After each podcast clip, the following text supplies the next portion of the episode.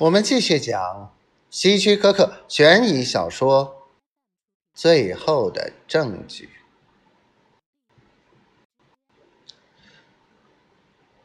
我想你无法避开我，除非你想搬出去，否则我们将住在同一栋房子里。诺玛猛地闭上嘴，扭过脸。我凝视着他的后脑勺，几乎可以看到他的脑子里的机器突然停了下来。克鲁格太太，一位身材像男人一样粗壮的女记者问道：“你准备在不久的将来与鲁森？”鲁斯泰森结婚吗？诺玛的头转向泰森，他打量着他，好像他是一个没玩完就扔下的玩具一样。具有讽刺意味的是，鲁斯泰森几乎和我一样大，比诺玛小三岁。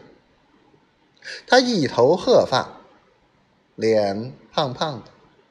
眼睛是棕色的，嘴很大，像只驯顺的小狗，正咧着嘴傻笑。诺玛转向那个像男人一样的女记者，谨慎的回答说：“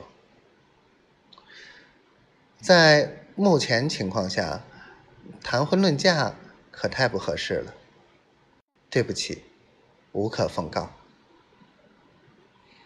说完，他得意洋洋的走开了。泰森跟在他后面，那些记者围在他两边。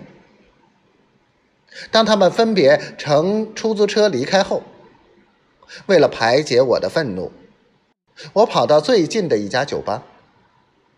我喝了四杯马提尼酒。仔细检查还在冒烟的过去的废墟，想从中找出线索，进行报复。审讯持续了六个多星期。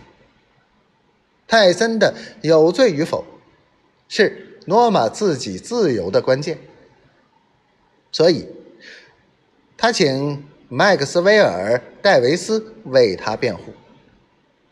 这位出色的律师把许多杀人犯送回了社会，在这方面无人能与他相比。他曾经夸口说：“一个人就是在刑侦科办公室枪杀了他自己的母亲，他也能让他无罪释放。”